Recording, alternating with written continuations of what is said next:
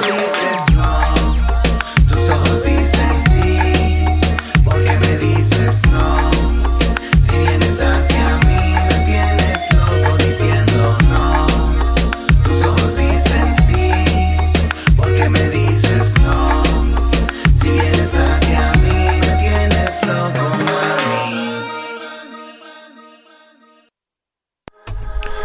L'actualité avance à un rythme effréné, c'est facile d'en manquer des bouts. Restez à l'écoute, on est de retour pour vous faire un recap.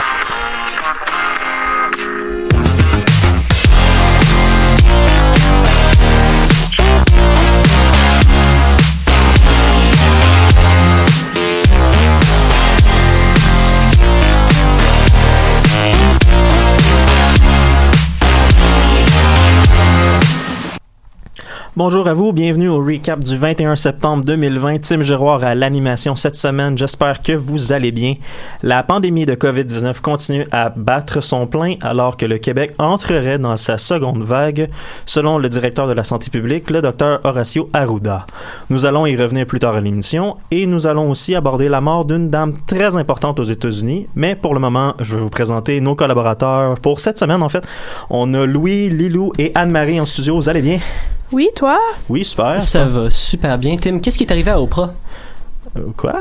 Dame super importante aux États-Unis, on parle bien d'Oprah. Euh, non, on parle pas d'Oprah. euh, merci de la blague, mais non, on parle pas d'Oprah. On va y revenir un petit peu plus tard. Justement, on va commencer avec toi, avec toi Louis, pour la première chronique. Euh, je sais pas si le gouvernement canadien avait l'espoir que ça passe inaperçu, mais il s'est fait prendre à ne pas respecter ses engagements environnementaux encore. Et non, ça fait dur du point de vue environnemental canadien. Avant ça, deux, trois petites questions. Est-ce que vous passez une belle journée? Tout va bien? Oui. Il n'y a pas de nouvelle imprévue qui est venue vous chambouler, vous surprendre? Ça serait vraiment dommage si, purement hypothétiquement, j'arrivais de nulle part avec une nouvelle vraiment décevante comme maintenant. Mais avant de vous donner cette nouvelle vraiment décevante, on va introduire un nouveau concept pour le recap.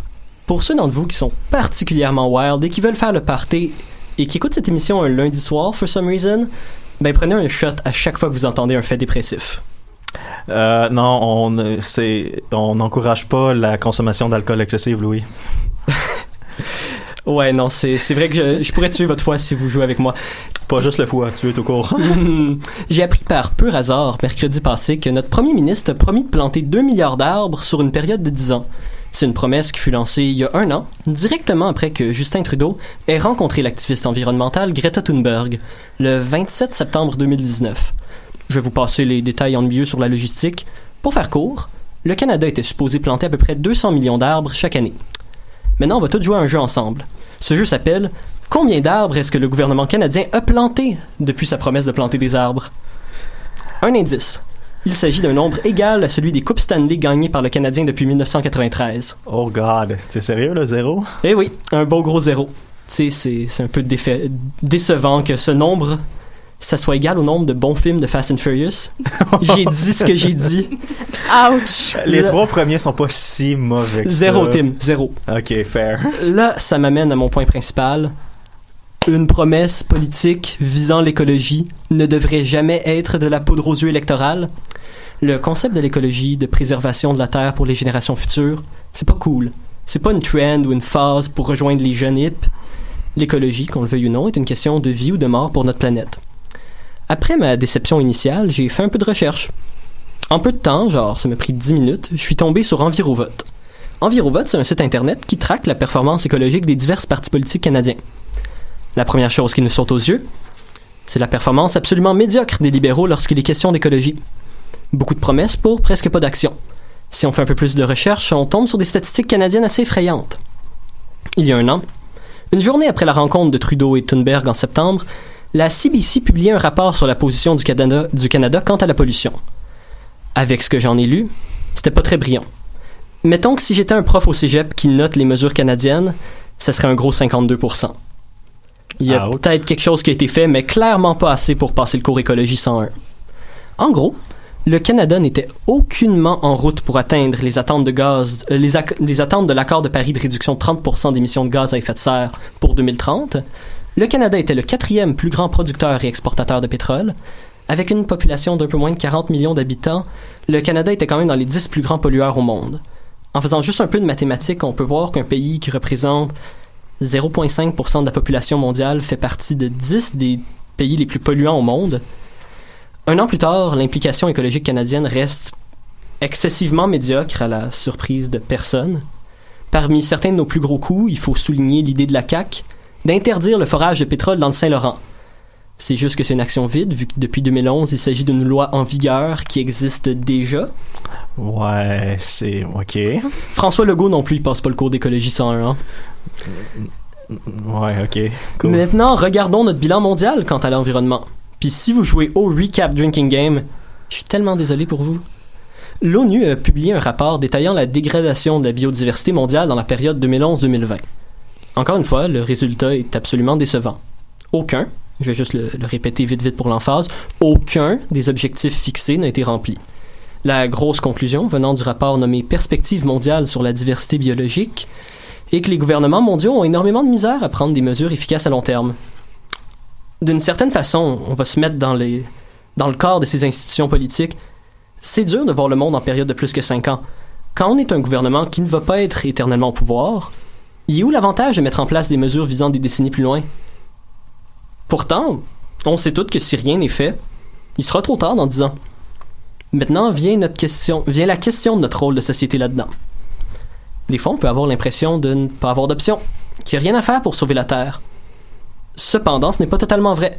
Le peuple possède le droit d'être fâché, de demander des comptes au gouvernement, même si le gouvernement canadien n'est pas le pire, même si on peut dire que certains autres pays ou institutions ou compagnies jouent un rôle beaucoup plus actif dans la pollution, même si l'action individuelle peut sembler inutile, en groupe, l'impact de celle-ci devient énorme. La COVID-19 ne sera peut-être pas là éternellement, mais une fois partie, la crise écologique, elle, sera encore là. À un certain point, il va être trop tard pour les gouvernements d'agir. Que ce soit aux urnes, durant les manifestations venant après la COVID, les œuvres art- artistiques et autres, on a le droit de critiquer notre gouvernement et de se rappeler. Chaque fois que vous allez voir le beau petit visage de Justin vous parler de succès écologique et de l'urgence climatique, rappelez-vous donc de sa performance. Chaque fois que vous voyez clairement un politicien vous mentir et vous parler de son implication environnementale, rappelez-vous-en. Merci beaucoup, Louis. C'est vrai que ça va être important si c'est quelque chose qui nous tient à cœur de se rappeler des actions et non pas des belles paroles. On va passer maintenant à toi, Lilou, qui est en régie au micro du DJ. Oui, allô? Yes, euh, t'as un sujet plutôt obscur avec pour nous cette semaine, le fuck fest. Puis non, c'est pas nécessairement quelque chose de sexuel. La semaine passée, le Fuckfest avait lieu à Montréal, dans quelques autres villes du Québec, à Toronto, puis à Terre-Neuve. Puis justement, quand on dit Fuckfest, on parle évidemment de l'animal cute qui vit dans le golfe Saint-Laurent et sur la côte atlantique. Donc le but du festival était de promouvoir la viande du phoque qui est encore assez méconnue. C'est pas une viande qu'on est habitué de voir dans les rangées d'épicerie, puis le nombre de restaurants qui en offrent est assez minime. C'est pourtant une viande santé, naturelle et sans hormones de croissance. Donc l'événement, comment ça marchait, c'était que les restaurants intéressés concoctaient des recettes à base du phoque spécialement pour l'événement, par exemple du tataki, du tartare, des burgers ou de la soupe. Pourquoi je vous en parle aujourd'hui, c'est que la chasse au phoque est un sujet assez controversé au Canada. Des activistes accusent le gouvernement d'appuyer de la cruauté animale et plusieurs pays boycottent le commerce de viande de phoque canadien. Mais en réalité, c'est un sujet beaucoup plus nuancé et qui peut apporter du positif. Donc pour passer par-dessus la désinformation, j'ai fait quelques recherches de mon côté. Pour commencer, il faut comprendre qu'il y a des millions de phoques sur nos côtes. Deux espèces ont le droit d'être chassées, le phoque du Groenland, qui a une population de 7,4 millions, et les phoques gris, qui sont environ 550 000. Ces animaux-là, ils mangent beaucoup, beaucoup de poissons, plus particulièrement de la morue. Chaque phoque en mange entre une tonne et demie et deux tonnes par année, puis ça représente au total 18 fois ce que l'industrie de la pêche a le droit de pêcher. Puis la morue est d'ailleurs en train de disparaître du golfe et des, et des côtes atlantiques. Une conséquence de ce phénomène serait le rapprochement des requins blancs. Donc les phoques en tant que tels sont une proie intéressante pour le prédateur, mais aussi la baisse du nombre de poissons les attire de plus en plus vers le golfe et le fleuve. C'est aussi une grosse perte de revenus pour les pêcheurs canadiens. Pour vous donner les chiffres, en 2019, 32 000 phoques ont été chassés pour la consommation. Si on considère qu'un phoque mange une tonne et demie de morue et qu'une tonne de morue valait 5 200 dollars, mais l'industrie a sauvé environ 250 millions de dollars en une année seulement. Donc le festival promouvoit l'idée de sauver les morues en diminuant légèrement la population de ces loups de mer. Par contre, j'ai aussi parlé à une spécialiste en biodiversité marine du golfe Saint-Laurent et experte en mammifères marins, puis elle m'a expliqué qu'il faudrait en réalité presque anéantir les populations de phoques pour réellement sauver la morue, ce qui n'est pas une solution souhaitable du tout. Puis, en plus, la surpêche est la vraie cause du déclin de la morue, alors la meilleure façon d'avoir un impact bénéfique sur l'écosystème serait d'éviter la surpêche et de protéger l'environnement des dérangements. Donc bien que la chasse aux phoques contrôlée peut être bénéfique, son impact reste minime. Pour ce qui est de la cruauté animale, c'est certain que c'est un débat valide. Plusieurs sont contre la consommation de tout animal, puis dans ce sens-là, mais la chasse aux phoques, ça tue des animaux. Mais pour ceux qui mangent de la viande généralement, la chasse aux phoques est pas différente de celle de l'orignal ou celle du chevreuil, par exemple. Elle est extrêmement réglementée, puis il y a des quotas. Des quotas qui sont d'ailleurs jamais atteints euh, concrètement et très loin d'être dépassés. Puis même en atteignant les quotas, il n'y a aucun danger pour la survie de l'espèce parce qu'elle est actuellement en surabondance. Par contre, il y a bel et bien une bonne manière de chasser l'animal, une façon plus éthique. Cette façon-là, c'est l'utilisation du acapic et c'est la manière la plus utilisée au Québec. L'acapic, c'est une sorte de bâton avec un crochet au bout avec lequel on donne un gros coup sur la partie inférieure du cerveau. Ça tue l'animal sur le coup, alors il n'y a pas d'agonie ni de souffrance. Par contre, au large de Terre-Neuve, ils tirent le phoque à la carabine à partir des bateaux. C'est très facile de manquer la cible, ce qui amène des dommages collatéraux. D'autres animaux sont tués et vont s'échouer au fond de l'eau. Ce serait très clairement une méthode à changer pour éviter la cruauté animale. Donc pour finir, une des grandes reproches de la part des militants activistes est la chasse aux blanchons, les petits bébés phoques. Ben c'est simple, la chasse aux blanchons est complètement interdite depuis une trentaine d'années. Alors il n'y a pas de réel problème de ce côté-là. Bon, le Fuckfest est présentement terminé, mais si ça vous a intrigué puis que vous voulez essayer la viande de ce loup de mer, il y a quand même des restaurants qui en proposent à leur clientèle, à Montréal aussi.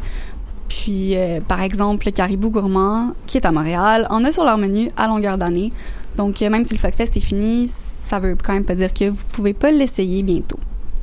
Ben, merci beaucoup, Lilou. Je sais pas si je vais aller dans ce restaurant pour l'essayer, mais c'est sur mon radar. Je verrai bien.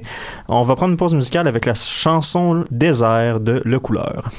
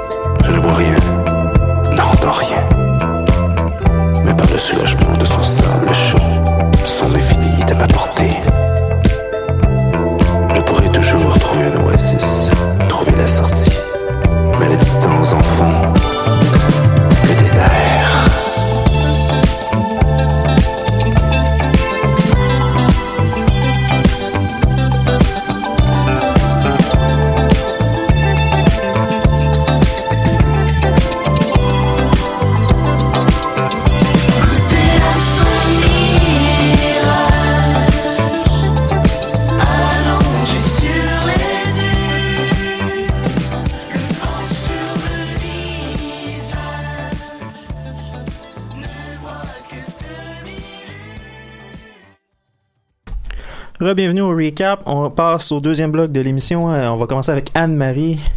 Euh, t'as- C'était soirée de gala télé hier, tant au Québec qu'aux États-Unis. Tu as suivi le tout pour nous? Oui, ben sans surprise, il fallait cette semaine que je vous parle de télévision. Le 35e gala des prix Gémeaux, mon préféré, euh, était divisé en trois morceaux. Donc jeudi, c'était la soirée des artisans et du documentaire animée par Chantal Lamarre que presque personne n'a regardé. C'est triste là parce que c'est des prix importants là, mais c'est diffusé en direct sur Facebook.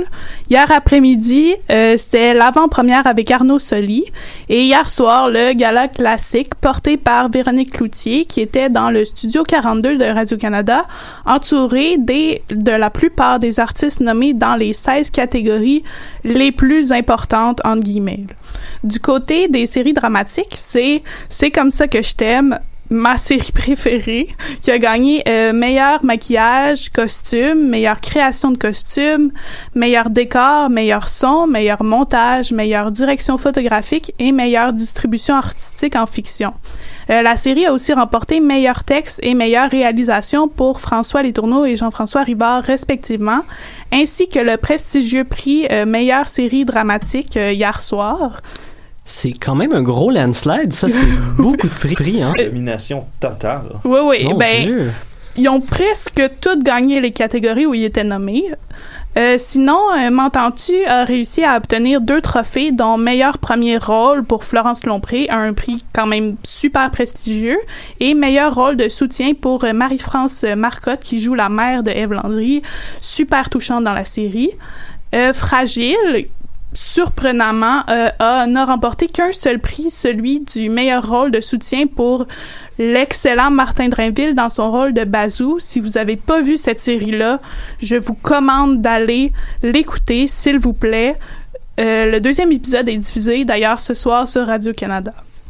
Euh, chez les séries dramatiques annuelles, c'est euh, District 31 qui a accumulé le plus de récompenses, dont meilleure série, meilleur texte pour Luc Dionne, euh, meilleur rôle de soutien pour euh, Geneviève Schmidt pour sa Nancy Riopelle et Michel Charette pour son meilleur premier rôle masculin, ainsi que le prix du public Cogeco.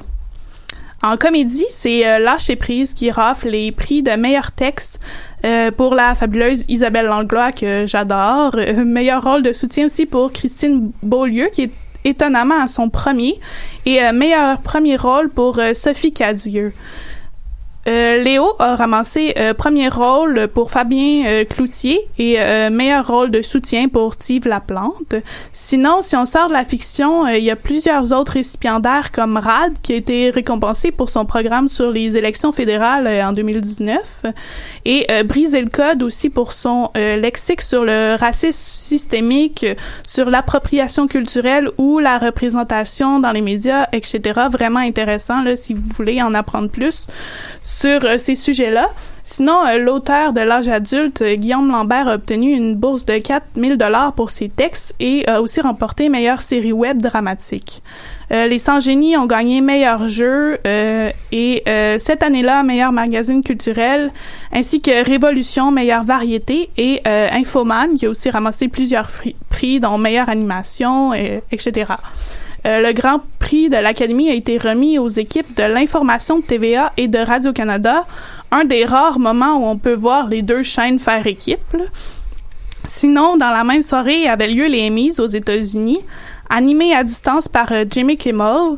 Euh, c'est euh, la comédie canado-américaine Schitt's Creek qui est ressortie grande gagnante, qui a gagné tous les prix dans la catégorie comédie. Sinon, euh, Watchmen avait le plus de nominations, dont 26, et Succession qui ressort aussi du lot dans des des catégories assez importantes. Euh, faut mentionner aussi que Zendaya a remporté le meilleur rôle féminin série dramatique pour Euphoria. Euh, le gala s'est déroulé avec quelques problèmes techniques, contrairement à celui des Québécois qui était nettement plus divertissant à visionner. On peut vraiment être fier de ce qu'on produit ici avec tellement moins de budget. Il y a peut-être juste notre absence de diversité qui laisse encore à désirer. Ouais, ça, ça va être un problème qui va se régler, je l'espère, au fil des années, même si ça faudrait que ça se règle plus tôt que tard. Je te remercie beaucoup, Anne-Marie. On va maintenant passer à une nouvelle de dernière heure, un- une espèce de tour de table, parce que je l'ai mentionné en début d'émission, mais en conférence de presse aujourd'hui, les autorités québécoises, avec le docteur Arruda en tête, ben, ils sont très très inquiets de la montée de la COVID-19 dans la province. On parle de 586 nouveaux cas confirmés dans les 24 dernières heures. Des régions près du niveau d'alerte maximal, on parle de Chaudière-Appalaches, Québec et la grande région de Montréal. Euh, la question que je vous pose, est-ce qu'on s'en va vers un reconfinement partiel ou même complet de la province?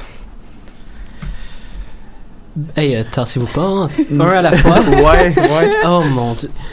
Ça fait peur, hein? C'est des, des chiffres qui font peur. On a, la première vague n'a pas été quelque chose de facile pour tout le monde. Malheureusement, moi, je crois que c'est totalement possible qu'on ait un reconfinement total. Et si c'est ce qu'il faut des fois pour combattre une maladie, ça va peut-être être le cas. Ouais, c'est un- moi, je suis vraiment. C'est décevant, à mon avis, mais bon. Mais déjà, la question qu'il faudrait se poser, c'est est-ce que techniquement, ils ont les moyens de, de reconfiner tout le monde comme ils ont fait la première fois, genre? Ah, c'est une bonne question, ça, Manon. Ça, c'est. Je le sens. Au niveau. Au niveau. euh, comment je pourrais bien dire ça? Au niveau é- économique, ou. Si je peux dire ça comme ça. Peut-être pas, mais je pense que c'est plus facile au niveau économique qu'au niveau social. Déjà, les gens en ont ras le bol. Je suis pas certain qu'au niveau social, s'il y a un reconfinement, ça va être aussi facile et aussi les gens vont être aussi enjoués, si je peux dire ça comme ça, qu'au début. Je suis pas convaincu que pour le deuxième reconfinement, on va avoir les arcs-en-ciel et les recettes de pain partout sur les réseaux sociaux. Mes parents sont plus capables de me supporter, fait que c'est un bon point, Tim. Ouais, c'est ce que. Ouais. D'ailleurs, pour ma mère qui écoute l'émission, salut maman! On salue ta mère, Louis. Euh, à part ça, je. J'ai aussi peur que si on retombe dans un co- reconfinement plus complet que partiel, ça conforte les gens qui sont dans les théories du complot dans leur position et ça, c'est un autre problème. Ben, c'est ça. Mais faudrait voir aussi par rapport au vaccin, les avancées, tout ça, mais je sais pas, genre, enfin. Oh, s'il y a quelque chose de... Ouais, Oh, ben, c'est vraiment quelque chose qui est. on n'a pas de vaccin avant un petit bout, par C'est contre. euh, c'est parce ça. que c'est tellement. On est low. On est si proche et si loin à la fois, euh, si on lit scientifiquement. Il y a beaucoup de vaccins qui sont en, en test assez Ouais, ben, avancés. Mais il me semble qu'il y a même des profs de l'UCAM aussi qui, qui sont en train de faire ça. J'en ai aucune idée, je crois. Je Ben, il me semblait avoir, vu, lu, avoir lu ça quelque part sur Actu UCAM ou quelque chose comme ça il y a un moment. C'est possible qu'il y ait des chercheurs de l'UQAM qui fassent partie d'équipe, mais honnêtement, je ne saurais te répondre pour le moment. Euh, on, on va y aller en pause tout de suite parce que c'est pas un sujet qui, qui est très très intéressant. On va suivre le tout pour vous. Euh, On va aller en musique avec Flower of Devotion de E DEHD.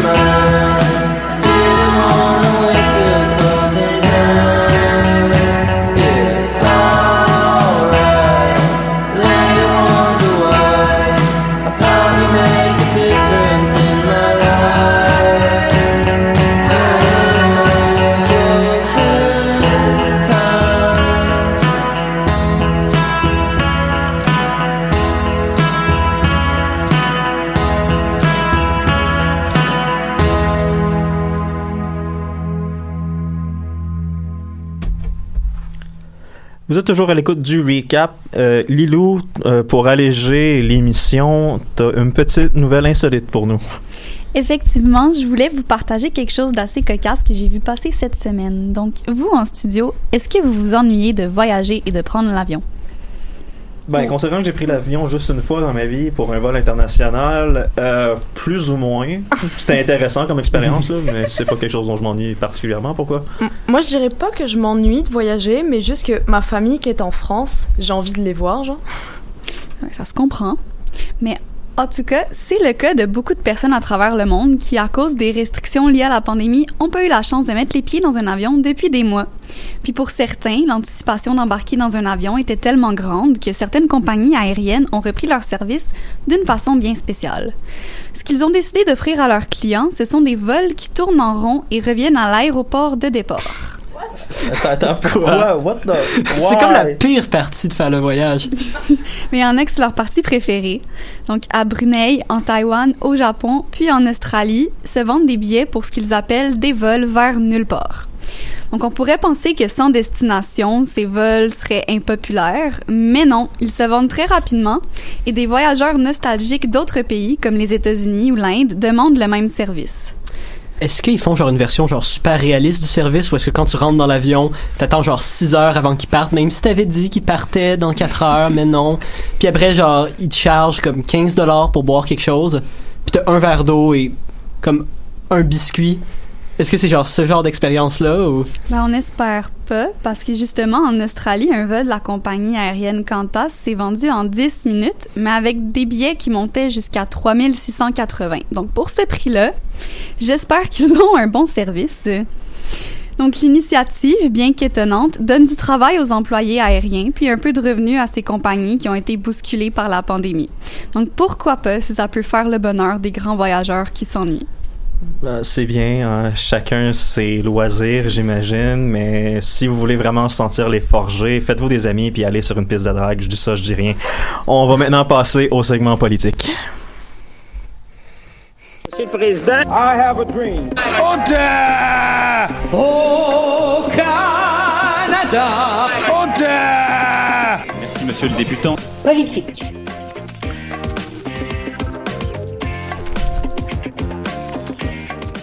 Politique, euh, comme à notre habitude au recap, on va se diriger vers le sud de la frontière où on ne peut pas passer sous silence la mort de Ruth Bader Ginsburg, juge de la Cour suprême des États-Unis. Cette femme emblématique des droits des femmes américaines est décédée de complications d'un cancer du pancréas à l'âge de 87 ans.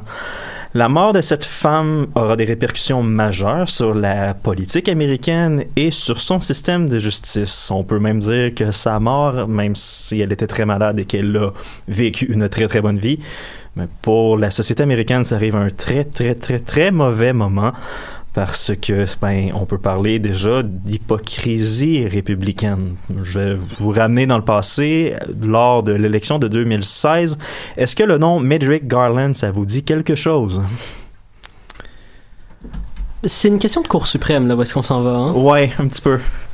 C'était le juge qu'Obama voulait appointer, hein? Exactement, et que les sénats républicains n'ont pas voulu appointer sous prétexte, et je cite que, ben, vu qu'on est très très proche de la période électorale, ça serait un petit peu déplacé qu'un président sortant nomine quelqu'un pendant le processus électoral. Les, les républicains avaient le pouvoir de faire ça parce qu'ils contrôlaient le Sénat euh, contre un président Obama qui était démocrate. Maintenant, Trump est président, républicain, le Sénat est républicain aussi, donc ils ont le pouvoir et la possibilité de faire Ah, on a dit ça, bah c'est pas grave, nous on veut nominer quelqu'un, on veut la remplacer pour nos propres intérêts politiques. C'est comme ça que ça se passe, merci, bonsoir. Bon. Là, je veux pas faire peur à personne, mais les Ruth Bader Ginsburg, c'était probablement une des juges de la Cour suprême les plus à gauche pour tout ce qui est droit des femmes et surtout droit reproductif. Les républicains veulent remplacer par des gens beaucoup plus à droite. Les noms qui sont sortis présentement, c'est on parle surtout de Amy Corney Barrett, qui est une femme qui s'est fait reprocher sa proximité avec la foi et le droit des armes et l'anti-avortement. je maintenant qu'est-ce que ça va donner pour le futur? Si c'est vraiment elle qui le nomine parce que tout ça est dans les airs mais c'est pas fait encore même si le président Trump veut que ça se fasse ben au moins que la personne on connaisse la personne avant la fin de semaine donc euh, oui Hmm. Hmm. Euh, bon désolé un petit problème technique en studio Euh, Euh, dans le fond, moi, ce que je vais vous poser comme question, c'est qu'est-ce que vous pensez que les Améri- que le, les républicains vont faire avec tout ça? S'il y a une chose que je peux dire, c'est que 2020, c'est vraiment comme un album best-of des crises sociétales. hein. Pandémie, mort de la Cour suprême constante, montée vers le fascisme. On peut aussi mettre genre crise économique qui s'en vient. Tous les hits sont là. Ouais, tous les hits sont là. Et montée du fascisme, non, on va attendre les résultats de l'élection 2020. Si les républicains gagnent, ça regarde mal. Si les démocrates gagnent, hmm, on verra bien. Dépendamment jusqu'à quel point ils gagnent. Parce que justement, une des stratégies de campagne des démocrates, c'est pour être joué là-dessus. Surtout si les républicains décident de nommer quelqu'un comme Madame Barrett à la Cour suprême. Parce que les démocrates, pour contrer cette nomination-là, si je peux dire ça comme ça, pour leur propre valeur, ils ont deux options. Ils ont l'option de faire ce qu'on appelle pack the courts, c'est-à-dire que si les démocrates contrôlent la Chambre des représentants, le Sénat et la présidence, ils ont tous les pouvoirs pour ajouter carrément des sièges à la Cour suprême et nominer qui ils veulent. Ça serait un moyen aussi de d'ajouter des juges vu que la population aux États-Unis a augmenté de manière significative depuis depuis le temps. Et aussi, il y aurait moyen, si les démocrates le veulent, ils pourraient aussi empêcher le principe de filibuster, c'est-à-dire de qu'un politicien parle et pendant des heures et des heures et des heures, sinon pas des jours, pour ralentir les processus de nomination. Il y a peut-être une troisième option qui se développe là-dedans, et ce serait peut-être changer radicalement la Cour suprême, qui semble être une institution vaguement problématique. Il s'agit d'un milieu où, une fois que quelqu'un est appointé, cette personne est appointée pour la vie. C'est une autre option aussi qui s'est discutée un petit peu, c'est-à-dire donner des limites au terme des juges à la Cour suprême, mais c'est une idée qui est qui a pas encore, je crois, fait son chemin de manière significative. Mais oui, c'est une idée qui a circulé un petit peu. Et pour ce qui est maintenant de, ben là, on parle de pourquoi ça serait important de, mettons, ajouter des juges à la Cour suprême. Ben, je vous dis ça comme ça, mais le but avoué des républicains de, de mettre des gens plus à droite, c'est abolir le jugement Roe versus Wade. C'est carrément le droit à l'avortement. C'est ça le but depuis des années. Là, maintenant, la question c'est qu'il faut se poser, c'est est-ce qu'ils vont vraiment le faire ou il y a des gens, peut-être un petit peu cyniques, qui croient que ça n'arrivera jamais parce que, ben, si les républicains abolissent l'avortement, c'est quoi la plateforme politique après? Wow, bonne question. bonne question. Ouais, ouais, c'est. Ben, Jesus take the wheel à ce point-là. Ouais, ben c'est quoi la plateforme politique des républicains après un coup qui ont réussi à abolir l'avortement? Ben, moi, je vais en donner quelques-uns. Ben, réduire l'immigration et. Je, je veux dire ça comme ça. Le port des armes aussi. Ah oui, c'est vrai, euh, c'est vrai. donner beaucoup plus de liberté au port d'armes un peu partout aux États-Unis aussi. C'est des options qui se regardent. Euh, je sais pas pour vous, mais plus ça va, plus j'ai aucune idée où est-ce que les États-Unis s'en vont. C'est ben bon, selon mon mes propres valeurs, c'est un peu inquiétant. Vaguement, hein. très vaguement inquiétant. C'est sûr, puis ce qui est effrayant, c'est à quel point la Cour suprême, des fois, est une instance qui a énormément de puissance aux États-Unis. Qui peut, des fois, pencher, dépendant de la position des juges, très à gauche, très à droite. Et maintenant, on va peut-être assister à une Cour suprême qui va être excessivement à droite. Pour certaines personnes, je suis sûr que c'est une- une option excellente. Pour d'autres, moi y compris, c'est peut-être une option vraiment effrayante Effectivement. qui reste à voir dépendant des, des élections. Et le terme avis, ce qui est, ce que je reviens à ce que tu te dis sur le avis, c'est que les deux derniers juges que Trump a nommés, Kavanaugh et Gorsuch, avaient dans la cinquantaine, et la Madame Barrett a 52 ans, je crois. 48 ans, en fait. 48 ans. S'ils ont la même longévité que Madame Ginsburg, on s'entend, ils sont là pour les 30-40 prochaines années. Pour une société qui, dont la population, en termes de quantité, même s'ils sont pas nécessairement dans les milieux ruraux, la quantité de population qui est de plus en plus à gauche aux États-Unis augmente de manière significative. Donc, une population qui va de plus en plus à, plus à gauche est un, un système de justice qui s'en va de plus en plus en plus à droite.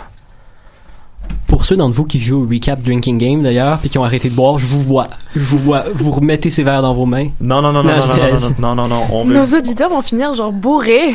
euh, on veut pas qu'ils fassent de coma éthylique, surtout que, justement, on parlait de droit à l'avortement. Euh, je vais tout de suite enchaîner avec la deuxième partie de notre discussion par manque de temps. Je sais pas si vous avez vu passer ces articles-là. Je pense que c'est Vice qui en a parlé en premier, mais on vous avait parlé lors des dernières émissions par le passé du recap des camps de migrants aux États-Unis, où ce qu'ils mettent les migrants illégaux pour ensuite les traiter, ben les traiter traiter leurs demandes, traiter leur situation pour ensuite les renvoyer dans leur pays. On s'entend, il n'y a pas personne qui se retrouve dans un camp de migrants qui est admis aux États-Unis, en fait, virtuellement pas. Et ben, on a appris une certaine histoire d'horreur dans un camp en Géorgie, je crois. Si je me trompe pas, on parle littéralement que les femmes qui rentrent dans ces camps-là, ben, ils subissent, ben, sans nommer de, sans y aller dans le technique, c'est carrément de la castration. On leur enlève l'utérus parce que on peut. Ben, en fait, on ne peut pas, mais on le fait pareil. Vient un temps dans la vie de chaque personne où est-ce qu'il faut, faut que tu te demandes est-ce que je suis en train de participer à un mouvement fasciste? Euh, Et pour certaines personnes qui sont peut-être en train de travailler aux frontières, c'est peut-être le moment de se demander ça. Ce qui est tout. C'est fortement effrayant de ce point-là. Ouais, ouais, je sais pas, il y a beaucoup de filles, je sais pas, ça fait peur, j'imagine, oui. Ben, il y a quelque chose de tellement contradictoire de faire des hystérectomies à des personnes migrantes alors que tu dis pro-vie. Je veux dire, je comprends pas. C'est vrai que ça, c'est un très très bon point. Ben, en fait, c'est pas très très compliqué. Ça a tout le temps été Lévis, trois petits points, blanches. On n'aide pas l'éducation. euh, les personnes dans des situations de pauvreté euh, peuvent pas se faire avorter. Puis tu dis pro-vie. Je veux dire, ils, ils ont pas des belles vies après ça. Ça crée des... Je comprends pas. Ouais, ouais, écoute, euh, bienvenue dans la droite américaine, Anne-Marie, où ce que tout ce qui est pro-vie ou pro-policier, en fait, je vais revenir au niveau pro-policier. Quand on dit Blue Lives Matter, les vies policières se valent, on ne parle jamais des vies fonc- bleu foncé. Je dis ça, je dis rien. C'est comme ça que je vais conclure cette édition du recap parce que honnêtement, ça devient trop déprimant. On va vous laisser avec une dernière chanson, Les oiseaux du groupe Les Passagers. Je vous souhaite une très bonne fin de soirée et je vous dis à la prochaine.